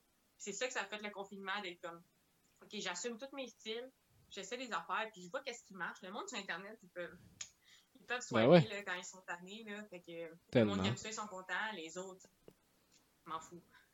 Ouais, les autres, ils Ben- commentent, mais on s'en calisse. ouais. C'est ça. La vidéo de, de- ta vidéo de la prof de théâtre euh, déprimée, c'est-tu un, un- un fait vécu, ça? Ou euh, c'est- une prof comme ça? Euh, moi, mes, mes profs étaient super doux, mais je dois avouer que, tu sais, moi, j'ai un peu. euh, ça, c'était genre moitié impro, moitié scripté avec mon, mon complice, mais euh, il y a du monde qui m'ont écrit que c'était drôle, mais du monde qui m'ont écrit qu'il était prof et que c'était accurate, tu sais, que c'était vraiment plus la réalité. Moi, j'étais comme, mon Dieu, je, je voyais ça quand même exagéré, mais il y a quand même euh, des gens qui ont trouvé que c'était comme une bonne représentation de ce qu'ils avaient vécu parce que c'est vraiment pas facile à enseigner devant une caméra quand t'es pas habitué. Puis il y a même une fille pour le podcast, je, voulais faire un public euh, de petits chats comme en feutre, comme, c'est comme des plans de public, là, vous allez le voir. a- le public commence à apparaître dans l'épisode 2, puis euh, il y a des questions du public et tout. Euh, la fille qui fait les petits miniatures de chats, ça vaut vraiment cher, ça, des, des petits chats miniatures comme ça. Sur Etsy ou des sites d'artisanat, ça peut aller de 100$ à 200$. Un petit Eh chat boy. en feutre. Fait que là, je disais, ah, fais-moi un petit public de 10 chats, s'il te plaît. Puis là, elle était quand même, je suis prof d'art drame, j'ai aimé ta vidéo. Fait que j'étais capable, c'est drôle la, la coïncidence. Euh, puis j'ai dit, hey, les petites figurines que tu me fais, euh, ça vaut cher. Elle était comme, oh my god, justement, je, suis tannée de ma job, tu sais. Je suis prof d'art drame, puis je suis fucking tannée, tu sais, donne-moi pas le goût d'émissionner. Puis j'étais comme, en tout cas, il y a du cash à faire avec tes mini-chats si jamais euh, oh. un là. Mais c'était drôle la coïncidence qu'elle avait vu la, la vidéo. Finalement, elle va me faire un petit un public de chats. Ah, c'est malin. Ah, c'est cool, ouais. C'est vraiment. Moi, moi, personnellement, j'avais trouvé ça vraiment drôle, mais c'est pour ça que je te posais la question parce que je, je me suis dit, ben, tu sais, oui, ça avait l'air exagéré, mais je m'imaginais très bien que ça pourrait être comme quelque chose de réel aussi, tu sais. Fait que j'étais comme, écoute, t'as-tu une prof d'art drame qui était de même, genre, qui était comme vraiment écœurée, puis tout, puis genre, le bout, le bout, est-ce que tu dis, je, me souviens plus exactement comment t'avais dit ça, mais tu parlais que, genre, euh, la plupart, il, y avait des gars dans, ton cours qui s'en foutaient, puis qui voulaient juste, genre, aller jouer au soccer ou quelque chose de même. Ça, j'avais trouvé ça tellement puissant, là, parce que, en tout cas, j'ai déjà vécu ce genre de situation aussi. C'est vrai, il y a toujours une gang qui veut juste aller faire du soccer. Ouais, c'est ça. Tout le temps. C'est tellement triste quand tu donnais un atelier sur quelque chose qui te passionne. Là, les jeunes avaient le choix, mais t'étais le dernier choix, tu sais. Ouais. On dirait, je mets... ça, tu vois, c'est en impro que c'est sorti, mais tantôt, on parlait d'affaires d'impro qui sortent, tu sais, qui ont comme un lien avec la réalité. Genre, je sais pas comment mon personnage fait une coche à propos de la pension alimentaire, mais chez nous, ça avait été un issue, ça. Fait que je suis comme, clairement, ça a sorti en impro, mais ça vient de là, ce référent-là. Fait que c'est drôle, les affaires qui sortent euh, un peu out of nowhere, là, même si j'avais une petite idée de ce qu'elle allait dire. Ça aussi, c'est sorti de l'impro. Les... Il avait choisi soccer, parce que moi, ça me fait c'est niche un peu. C'est drôle. Ah, c'est cool. Mais je veux revenir sur euh, ton parcours un peu d'aller en création littéraire, puis après ça, t'inscrire à l'École nationale de l'humour. Euh, euh, ça a-tu été. C'est quoi que ça a fait, mettons, l'École nationale de l'humour pour toi? Ça a-tu été une validation de. Euh, tu sais, une fois que tu as été accepté, vu que, vu que ça te trottait puis c'était un peu un rêve euh, secret, ça a-tu fait comme. Ok, ben dans le fond, peut-être c'est vraiment possible. Ça a été quoi pour, pour toi, l'école? Ouais, l'école, ça a vraiment été de la validation. Euh, quasiment tout le parcours. C'est sûr qu'il y a des moments que aussi les profs veulent pas que tu te sentes trop validé, tu veux pas être tout le temps trop valorisé, puis là, tu penses que tout ce que tu fais, c'est merveilleux, mais Mm. c'est sûr que j'étais full valorisée là-dedans, autant dans mes notes que comment j'étais traitée, comment mes, mes vendredis, qui est comme les numéros de chaque semaine, étaient reçus. Mais aussi, j'étais full impliquée, là. Moi, je, je suis la pire patiente, là, à l'école, je veux avoir un collant, là, j'ai j'ai Ouais. tout mis d'avance, puis j'ai mon do time, puis je suis présente, puis j'ai une question, tout ça, là. Oh my God, C'est je vais me c'est comme ça que j'ai fait l'école, en étant, en étant 100% dedans, en étant vraiment impliquée, puis en ayant vraiment mon rêve, là, tu sais, euh, tout le temps euh, visible pour moi, puis euh, que mes buts soient clairs. Mais aussi, ça m'a donné de l'humilité, l'école. Des fois, tu rates, des fois, t'es pas drôle, des, des fois, tu te fais dire euh, la vérité, puis ça fait mal, mais ça fait du bien. C'est clair. Fait que c'est sûr que l'école, ça m'a validé, mais tout m'a validé depuis que j'ai commencé. Autant j'ai eu des échecs, autant j'ai toujours eu du monde qui m'a encouragé. Même quand tu penses que tu fais le pire show de ta vie, tu reçois un petit message Hey, euh, c'était cool ton show, je te connais pas, mais c'est hot, lâche pas. Fait que j'en ai vraiment toujours eu plein de validations, puis ça m'a poussé là-dedans. Mais l'important, c'est que toi, tu y crois, parce qu'il va toujours avoir de la validation, puis le contraire. Des fois en grande quantité, des fois juste un peu, mais tout le monde reçoit des bravos, puis tout le monde reçoit de la haine. Puis plus Mm. tu deviens connu, plus ça devient pire. Là. Hey, moi, je- tu sais, en tant que femme, là, si je deviens connue, là, je reçois des messages euh, de Chantal. Là, tu es très vulgaire et ton linge est mal choisi. Tu ma liste de ces gens-là. Que, ça vient un peu euh, avec le fait d'avoir des validations. Tu vas te retrouver avec un grand nombre de followers ou un plus grand public. C'est là Mhm. que va venir aussi de la haine puis de la critique. Fait faut que les deux ne t'atteignent pas, idéalement. Tu gagnes un gros prix, ça devrait te faire rien. Puis tu te fais dire que t'es une sous-marde, ça devrait te faire rien. C'est comme ça que tu apprends à dealer avec ton ego Ouais. puis à te sentir bien là-dedans. Mais personne n'est parfait. C'est normal qu'un compliment, ça nous flatte. Puis c'est normal que c'est dur d'entendre euh, tes pires défauts. Mais il faut trouver euh, l'équilibre dans l'ego. Puis être humoriste, ça te force à ça. Parce que soit la tête t'explose, euh, soit t'arrêtes pas de te taper dessus avec un marteau, mais faut que tu trouves l'équilibre là-dedans. de dire, des fois, je suis drôle, des fois, je le suis pas. J'ai ma place, c'est ma job. Puis les commentaires, il faut que ça, ça te glisse dessus parce que t'as jamais fini de lire des commentaires. là, dans- Ouais. Ah, c'est Mais clair. surtout que toi, dans ton cas, ça s'est fait. euh, t'as- t'as- t'as quand même été, ça a été vite quand même euh, après ta sortie de l'école là, que tu as commencé à être connu plus, puis euh, à faire des projets euh, comme tu sais, à la télé, puis des affaires de même. Ouais, exact. J'ai eu un mélange de mon côté travaillante, d'être toujours disponible aussi à l'impôt, c'était ça, genre, viens-tu remplacer où j'arrive? À l'humour, c'est ça, là, tu sais, euh, oh my god, euh, tel humoriste, la chiasse, là, j'arrive en 20 minutes, je suis comme, je m'en viens remplacer. Hmm. C'est pour ça que j'habite à Montréal aussi, à, 10 minutes de, tu plein de salles pour être, genre, tout le temps ready, là, faut tout le temps que tu sois là au début, là, toujours prêt comme un scout. Ben oui. Euh, ça, ça m'a amené du succès, mais j'ai aussi plein de chance tout le long de ma carrière. Genre, mes contacts d'impro qui sont en mm. humour, genre, m'ont donné des chances. Euh, j'ai pogné un super bon gérant rapidement. J'ai j'ai juste été chanceuse pour plein d'affaires. Puis c'est pour ça que je fais du web. Des gens qui peuvent voir un podcast, des gens qui peuvent voir une joke, puis ça leur fait penser à toi. Puis finalement, ils te mettent dans un autre projet, puis là, tu dis oui. Puis là, finalement, tu rencontres une nouvelle personne. Tout ça, ça compte. Puis mm. c'est pour ça qu'il faut pas lâcher parce que tu sais jamais qu'est-ce qui va être ton, ton big thing. Là. Ouais, ouais, juste ouais. à continuer. Puis... Ouais, fait que j'ai l'impression que j'ai eu de la chance, puis c'est pour ça que ça a été vite. Puis aussi, plus, ils veulent plus de monde en humour qui sont comme authentiques. Ils veulent aussi mettre plus des femmes de l'avant. Donc, d'un côté, c'est une réalité pas facile. D'un autre, ça a été comme un accélérateur pour moi, genre. Mm-hmm. C'est les deux en même temps. Là. Ouais, ouais c'est vrai, il y a ce genre de, de dualité-là, un peu. Euh, Ouais, c'est ça. Les deux statements sont vrais. C'est plus difficile avec une femme en humour parce que des fois, il y a des situations euh, vraiment intenses de, de sexisme ou du monde qui sont carrément bizarres. Mais mm-hmm. c'est facile d'être une femme en impro parce que là, maintenant, c'est à notre tour, on se fait donner une voix. Euh, on se démarque, on prend notre place, puis plus il y en a, plus on inspire les autres mm-hmm. à la possibilité que tu peux faire de l'humour. Ouais, ouais, ouais. Ça, c'est comme une roue qui tourne, puis c'est positif, je pense. Définitivement. Ben ouais. Ah, c'est. Ah, c'est cool. Puis je voulais savoir, euh, au niveau, mettons, de tes inspirations, euh, euh, que ça soit autant des gens ou, mettons, tu tu disais tantôt que, que, tu crées en partie sur scène, puis que, bon, ton bagage en impro t'aide énormément, mais, mais mettons, ce qui est plus à l'écrit ou, ou de ce que tu as remarqué, mettons, de quand tu crées, que ce soit en impro, as-tu des environnements qui se répètent que, ah, souvent, quand je suis dans cet environnement-là, j'ai tendance à, être, avoir une créativité qui est plus florissante ou est-ce qu'il y a des gens qui t'ont inspiré? C'est quoi à ce niveau-là euh, ton parcours? Euh, je, vais répondre en deux, euh, deux sujets à ta question. Je remarque que quand je fais une activité là je deviens très créative. Souvent dans ma course à pied ou au gym quand j'allais au gym parce que là je ne peux plus vraiment ou quand je fais mon ménage ou ma vaisselle ça va être là que comme l'activité principale est faite, il y a de la musique aussi dans mes oreilles. Là, je pense à des jokes, puis je me texte ou je me note les mots, tu sais.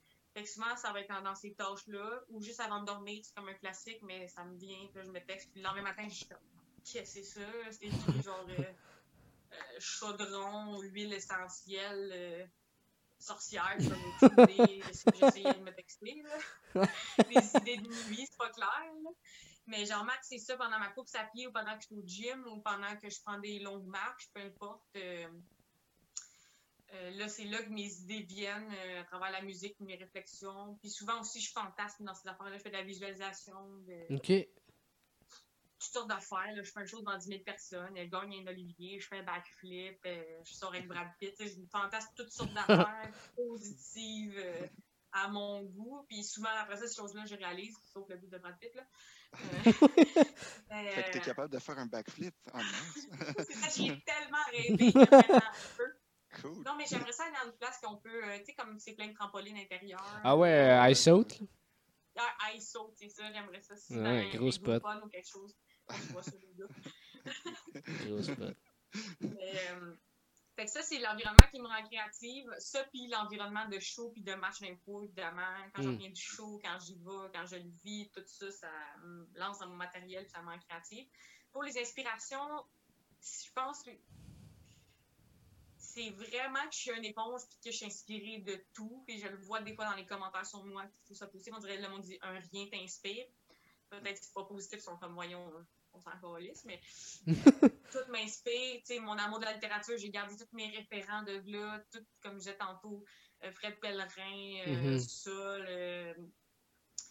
euh, même le côté sombre qui est comme qui a pas l'air humoristique, mais que j'aimais bien lire de Marguerite Yourcenar aussi. J'ai aimé Simone de Beauvoir. c'est comme ça a l'air bizarre, ça n'a pas l'air humoristique, mais ça trouve son sens là-dedans. Mais j'ai aimé aussi beaucoup les films avec ma famille, euh, la culture américaine, comme je disais, tout le stand-up américain que j'ai écouté, euh, le stand-up français aussi, j'ai écouté comme tout Dieu donné. je faisais pause, puis quand je comprenais pas le référent, j'allais chercher c'était quoi. Ok. Tu l'as euh, étudié, Je faisais ça pour en anglais aussi. Ouais, ben, on dirait que j'avais une curiosité pour tout, puis je retenais les affaires. Puis en impro aussi, faut que tu saches tout et rien parce qu'il y a une catégorie à la manière d'une 9. Fait que tu l'as pas vu, mais c'est quand même toi qui fais le personnage principal. après ça, on fait à la manière d'Inception. Il faut un peu que tu saches tout, surtout, mais ça se peut que tu te fasses pogner. Là. Mais moi, j'ai déjà l'idée des impôts euh, sur des films que je n'avais pas vus. Là, mais j'ai fait 7 impôts Titanic, 4 euh, de Inception. Euh, les boys. C'est comme tu connaisses un peu tout en impro. Fait que ça, ça, a vraiment rentré en moi toutes ces influences-là, les différents styles, les ambiances qu'on peut créer. Puis c'est sûr qu'en humour québécois, ben là, j'ai vraiment des influences. C'est sûr que j'ai grandi. La période où José Hood, Martin Matt. Mais je sens beaucoup aussi que j'ai des influences comme Sam Breton, euh, Yannick Demartino, euh, Mehdi Boussaïdan, Rosalie Bayancourt, cette génération-là aussi, un mm-hmm. peu de humoriste improvisateur.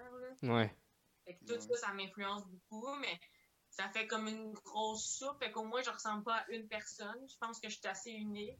Mm-hmm. Mais quelqu'un qui me connaîtrait vraiment bien verrait un peu toutes ces influences-là se mélanger dans, dans mon humour, en fait. Ouais, ouais, je comprends. J'avais une question, ça n'a pas rapport vraiment avec l'humour, mais euh, plus avec la création en général, parce que tu es juste une personne vraiment très créative, là, de ce que je comprends. Puis je me demandais, euh, est-ce que tu continues de faire euh, tes, créations comme tu faisais avant de faire de l'humour? Est-ce que des fois tu écris des poèmes, mettons, ou genre des, affaires euh, plus sombres et des affaires de même qui sont pas de la comédie, genre? Hmm, très peu, très peu. J'écris plus vraiment de, la fiction, de la littérature ou de la poésie. J'essaie de mettre mes énergies en humour. Hmm. J'ai encore un amour pour toutes les formes d'art, puis je les consomme J'aime aussi comme la décoration intérieure, Instagram, euh, prendre des photos, des mhm. affaires un peu connexes qui sont artistiques, mais non, j'écris plus de littérature parce que je suis pas assez bonne. Ça paraît que j'en ai des lacunes au niveau scolaire de tout ça. Je n'ai pas fini mon bac en littérature. Mhm.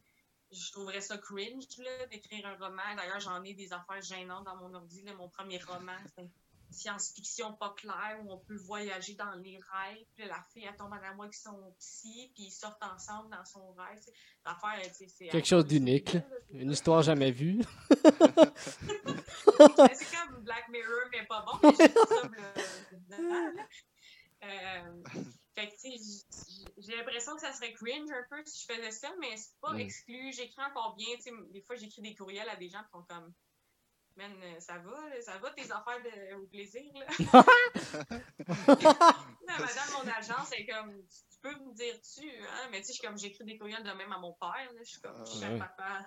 Suite à la discussion, il m'apparaît évident. Tu sais, je suis comme, j'aime encore les mots, puis peut-être que ça aurait du sens plus tard, mais ça prend de belle confiance, je pense, pour sortir sa plume, puis j'apprends encore à me connaître. Si je mets beaucoup d'énergie sur l'humour, tu sais. Puis avant, je mettais beaucoup d'énergie sur l'info, je faisais cinq, cinq soirs semaine me donnait, j'ai un petit côté euh, obsessif, mais axé mm. sur mon travail qui est normal. Des fois, les humoristes, on travaille plus que du monde qui travaille 40 heures semaine. Puis des fois, on travaille 4 heures semaine, puis on est dégueulasse, mais. ouais. Les deux, c'est chill, I guess. Ouais, ouais, vraiment. Ouais, ouais, ouais. Ben, ouais, ouais c'est clair. Je pense que c'est travailleur autonome, là, en fait. C'est ça. Une semaine, ça peut être 2 heures, puis l'autre semaine, c'est. 80 heures. J'ai un problème comme. Euh, ma chatte me réveille le matin, elle, me frotte les orteils. j'ai lu un peu. Euh, c'est un vrai problème, ça fait super mal. Aïe aïe! J'ai lu un peu là-dessus, tu sais, comme. En, sûrement que c'est musique, elle veut que je la nourrisse, mais tu sais, les poules sont comme pleins, mais elle veut que je la nourrisse par-dessus. Mais mm -hmm. elle dit peut-être qu'elle voit que je travaille autonome, puis qu'elle est comme. Hey, là, il est 11 heures, fait fais quelque chose. ouais, c'est ça. Cette semaine, t'as fait 4 heures, fait que là, fuck, là. Commence pas. T'es plus sur la PCU, fait que tes pieds. Commence pas à faire chier. Ah, c'est drôle. Puis, euh, c'est. Ouais, c'est. Euh, comment la reprise On en a parlé un petit peu tantôt. Euh, tu sais, t'as recommencé à faire des shows avec le groupe Fana. Vous faites des. Ah, j'ai oublié le nom, c'est con. Projet Euh, projet parallèle, ouais, merci Sacha. Ouais, projet parallèle, puis euh, Bon comme nom, ça, on dirait un peu de, un musical avec des autistes. Le projet Projet- parallèle. Ouais, je... ah ben oui. ouais, c'est vrai. Ma mère, elle enseignait à des études, je vais y proposer pour sa classe. Mais, euh, Ah, ouais, nice, on fait un partenariat. projet, ouais, groupe Faneuf, puis, puis, puis l'école. Mais, ouais, euh, comment la reprise pour toi? euh, sais, parce que ça tue tes tough pour toi, mettons. euh, ça- tu ben, que ça, devait- faire quoi? Peut-être trois, trois mois, quatre mois que t'avais, que pas fait d'humour? Il était comment le retour de. Eh boy, ok. euh, Euh, le retour a commencé quand même tranquillement, tu au sens que pendant le confinement, j'ai eu quelques projets Ok. euh, de genre tourner une capsule euh, pour les jeunes. On, on tournait aussi des corpos avec Faneuf, donc quelqu'un vient me filmer chez nous euh, avec des masques et tout ça. Puis Ok. on envoyait pour que ça soit comme un, un corpo ailleurs. Même avant je fais mon numéro de la Divaca là, qui parle de ma Divaca. Euh, puis là, ils me disent Ah, c- le corpo, c'était pour un souper au mort. Fait que là, j'avais comme l'image, les gens de, en train de manger du homard, puis c'est comme voici show d'humour, puis c'est une vidéo de moi qui parle de ma Divaca pendant que tu, tu fais ton homard. J'étais comme Oh my god, euh, ça devait être le fun, euh, le party. Mais fait que j'avais quand même eu des contrats pendant le confinement, donc c'est sûr que c'était arrêté au sens, on n'était plus sur le beat de ces shows semaines, Ouais, on ouais. n'était plus comme dans le beat d'humour, mais ouais. euh, j'avais un contrat d'écriture aussi pour quelque chose, puis ici et là, moi je me suis créé des opportunités sur le web plus. Mais la reprise, c'est vraiment tranquillement, tu sais, c'est pas comme le beat d'avant. Les shows parallèles, c'était super le fun. Le premier, c'était stressant, j'étais pas stressée. Ça Il y avait moins de monde dans la salle. Il y avait aussi comme euh, le chef de ma boîte de gérance, Benjamin Faneuf. Il y avait Louis-José Hout. Il y a tout ça en même temps. Je suis comme, mon Dieu, euh, ça m'a Ben oui. stressée. Puis j'étais- rouillée. Puis tout le monde était rouillé. C'était comme, fallait juste réapprendre à faire un show d'humour euh, tout ensemble. Mais dès le deuxième, j'étais comme, ah, c'est chill. Puis là, j'aime ça d'en faire des shows de projets parallèles. Puis j'aime le défi là, de la Mhm. distanciation. Puis de, faut rendre ça sympathique, euh, même dans le contexte. Mais ça va bien la reprise. De mon côté, euh, je suis aussi dans deux, trois trucs télé que je peux pas te dire. Avant, le monde me gossait quand était comme j'ai plein de projets, mais je peux pas dire. Puis là, maintenant, je suis rendue cette personne-là.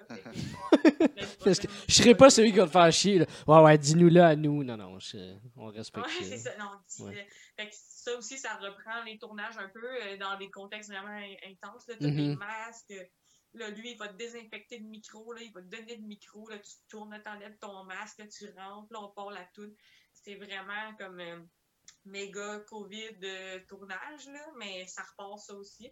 Mais c'est sûr que c'est plus long, le monde qui qui avait pas tout le temps des shows, ou, tu sais, qui ne bouquait pas à chaque jour, c'est plus long. Là. A- on peut pas en inventer des shows, il y en a pas Ben. Il y a des shows de parc qui Mhm. commencent. J'ai fait aussi euh, le show devant des chars à Terrebonne avec Ah, du monde nice. qui me klaxonne. Ah, cool. C'était Euh, comment euh, ça? Qui flash les autres. Oui, c'est ça. Ah, nice. S'appelle C'est comme encore? euh, une reprise tranquille, quand même. Euh, plusieurs. Moi, j'ai fait pour la ville de Terrebonne, mais il y a aussi Ce soir on char puis Fauve, qui est ça, deux euh, festivals différents de trucs de char. Fait que ça reprend quand même tranquillement, puis dans toutes sortes de contextes full bizarres, mais comme je disais tantôt, je m'adapte euh, comme à l'impro, puis je me dis, oh my god, c'est un peu drôle tout ce qu'on vit, puis Ouais. j'essaie de m'amuser Puis là-dedans. t'as une belle force en ce moment euh, avec l'impro, justement. On dirait que c'est comme la pire impro en ce moment, la pandémie. tu sais. C'est. C'est- le contexte de qui, fait que t'es obligé de. Ouais, c'est une belle force. D'être bon ouais, dans le contrôle. exactement. Mais tout le monde, tout le monde a comme cette chance-là d'essayer de trouver quelque chose de positif là-dedans. Mais c'est sûr que moi, j'avais de l'aide de mon équipe, ma famille, mes amis. Fait que ça m'a pas Ouais. mis dans, dans une bonne position. Mais je comprends que c'est pas facile pour tout le monde qui ont perdu leur show ou qui avaient des contextes euh, difficiles. euh, quand même intense, qu'est-ce qu'on a vécu. Mais on dirait que pour moi, ça a tourné positif. Ben, tant mieux, tant mieux. Ouais, tant mieux. Mais hein. Écoute, euh, j'ai- moi, je je sais pas toi, Sacha, moi j'avais une dernière question. euh, ça, ça pique ma curiosité parce que tu parlais que pour toi, l'humour, pour toi, c'était un peu un rêve secret puis tout. euh, tu dirais que, mettons, euh, je vais essayer de faire ce cool, là, mais mettons ton, ton rêve ou ton but que tu t'es mis en tête, euh, tu sais, ça peut être n'importe quoi, ça peut être quelque chose comme un show ou juste quelque chose de moins tangible. Là, puis, ta façon d'y arriver, tu peux-tu nous le dire ou tu peux pas en parler, ça non plus? Tu veux dire, ça serait quoi mon rêve actuellement, genre? Ouais, mettons, ben, tu tu parlais de ton rêve secret de faire de l'humour, mais là, maintenant que, tu sais, il y a quand même une bonne partie qui se réalise, tu sais, tu fais des shows, tu sais, t'es dans une boîte de gens, ça, ça va, là, tu sais, c'est vraiment cool ce qui se passe. Ben, fait que là, maintenant que t'es dedans, puis que ça te paraît plus, mettons, possible, ton, ton rêve, c'est, quoi, mettons, c'est quoi ta façon de t'y rendre, selon toi? Euh, je dirais de deux façons. Comme le premier rêve, c'est comme le One Woman Show. C'est le, le show Mm. solo, puis de le faire à travers le Québec, puis tout ça. C'est sûr que, euh, tu sais, mon agence, des fois, il peut avoir un côté capitaliste derrière ça. de- S'ils m'ont signé, c'est parce qu'ils voient la possibilité de produire un show avec moi, puis qu'on le fasse à travers le Québec. Idéalement, c'est ça le but. Moi aussi, c'est dans mes rêves. Mais ça, ça implique quand même beaucoup de travail. Moi, j'aime beaucoup l'impro. Bientôt, ça va donner mon pire ennemi, l'impro. À un moment donné, il faut que tu figes le show. Genre, j'en parlais avec Sam Breton. C'est le meilleur au monde en impro. Il torche, mais à un moment donné, il a fallu qu'il place son show puis qu'il arrête de partir 25 minutes dans du crowd work, même si Ouais. c'est le meilleur puis le monde adore ça parce qu'il faut que tu places ton show, faut que tu le connaisses. Fait que euh, mon défi, c'est ça, si je veux arriver à un one-woman show qui se tient, qui rentre, puis qui est toujours le même, faut que je fige le texte, que je l'apprenne. Mhm. D'ailleurs, je veux appeler mon show par cœur parce que rien que j'aille plus que le par cœur. C'est un bon nom de show, je trouve. Je fais avec dans ma vie, je le fais vraiment avec mon cœur. Donc ce titre-là me parle un peu de Ouais, c'est cool. c'est ma pire faiblesse, mais c'est aussi ma force, tu sais. Ouais. Fait que ça, c'est le défi, mais c'est le travail, c'est le rodage, placer le show, rendre ça drôle pour tout le Québec, puis m'amuser là-dedans. là. Mon gérant me dit tout le temps ça. Qu'est-ce que tu veux? Qu'est-ce que t'aimes? Une fois, comme tu dis, je l'ai mon rêve, là. c'est fou. Là. Des fois, je me pince, Ben ouais. des fois, je braille, des fois, je trouve ça incroyable. Des fois, je le vis deux jours plus tard, je suis comme moi, où j'étais là sous-écoute, puis c'était hot. Ou, oh, j'ai fait un show devant 10 000 personnes pour La soirée est encore jeune Hmm. sur la place des festivals, puis j'ai de l'émotion, puis je me rends compte que ce que je vis, c'est spécial, mais C'est clair. euh, de placer tout ça, puis de faire un show solo, c'est vraiment le rêve. Mais j'ai un deuxième rêve qui est de donner un sens à tout ça. Ce que je t'ai parlé, l'estime de soi, mes sujets qui reviennent tout le temps, le mal de vivre que j'avais en littérature, c'est de prendre le privilège que j'ai, qui est le- la notoriété, la reconnaissance, tout le monde qui vont m'aimer ou ne pas m'aimer, c'est bien correct Mhm. puis de redonner à ces causes-là qui me tiennent à cœur. En ce moment, on parle beaucoup de- d'agression sexuelle, harcèlement sexuel. Ça aussi, ça me tient à cœur, de Mhm. rendre le milieu plus sain, de redonner. Euh, J'aime beaucoup ce que Sam Breton fait avec la prévention du suicide. Mon idée, c'est que si j'ai une once de, de succès ou de reconnaissance, c'est sûr que je vais me lancer dans ces causes-là. Puis en même temps, ça, ça wrap un peu la discussion qu'on vient d'avoir mon humour parle de ces fragilités-là. J'ai ce désir-là de travailler fort puis d'aller chercher du succès. Mais mon but ultime, ça reste de transmettre ces beaux messages-là d'estime de soi, d'amour, de respect des autres. Puis je pense qu'il y a beaucoup d'humoristes qui sont comme ça puis qui sont très gênés en ce moment de voir ce qui sort là, sur certaines personnes dans la profession. Ben, je pense qu'il y a bien du monde en, en humour qui ont le cœur à la bonne place puis qui ont des belles choses à dire. Puis moi, j'ai vraiment hâte de profiter de ma tribune pour que tout mon parcours prenne son sens puis que d'autres gens vivent leur rêve comme moi. Là. Ça a l'air vraiment quétaine comme wrap-up, mais pour moi, ça, on dirait que c'est comme ça que ça prendrait son sens. Ouais. Ah ben c'est super beau. Sacha, j'espère que t'as pas de questions. Parce que c'est vraiment. On topera pas ça comme frame. J'en avais plein, mais oublie ça. Là. Ouais, c'est ça. Une, niaiseuse, là? T'es comme, ouais, Ouais. Ah, ouais, c'est ça. Quel shampoing. Ouais, les podcasts. euh. Fuck off, Sacha. Fuck off. Non, non, j'ai- non, pour vrai, mais ça, ça, ra- ça rappelle pas mal. Moi, je, je voulais en parler justement du, euh, du premier one-man show, de, juste- euh, One Woman Show plutôt, excuse, qui s'en venait. Mhm. J'avais, le goût de voir justement où est-ce que tu étais rendu à cette ta carrière, mais effectivement, là, tu, en as déjà parlé. Là, fait que- mais, euh, non, mais moi, je te le souhaite beaucoup là, que pour euh, la deuxième partie du, du rêve, là, que ça se réalise. mais je pense que tu as déjà quand même un certain niveau de, de succès, de, de notoriété. tu sais, Fait que, ça, ça va peut-être venir même plus vite que, que, que tu penses. Puis, en Mm. tout cas, moi, je te le souhaite. là.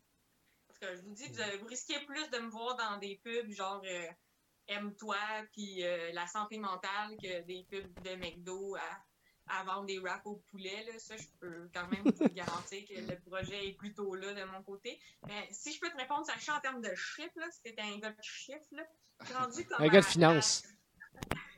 Si je peux te parler en termes de chiffres, là, je McSween. comme 30 à 45 minutes d'humour que moi, je trouve, trouve bien bon et qui est pratiqué.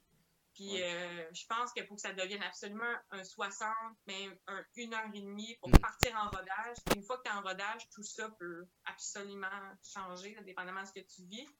Puis je pense qu'on est comme sur du 2 à 5 ans de si ma boîte finalement veut aller en production avec moi, mm-hmm. partir le show, roder le show, puis là, mettons, euh, rajoute 1.5 euh, COVID, divise par deux parce que je te dis, claque, dans 3 ans, au Saint-Denis. T'es satisfait, Sacha? ouais, ouais, c'est beau.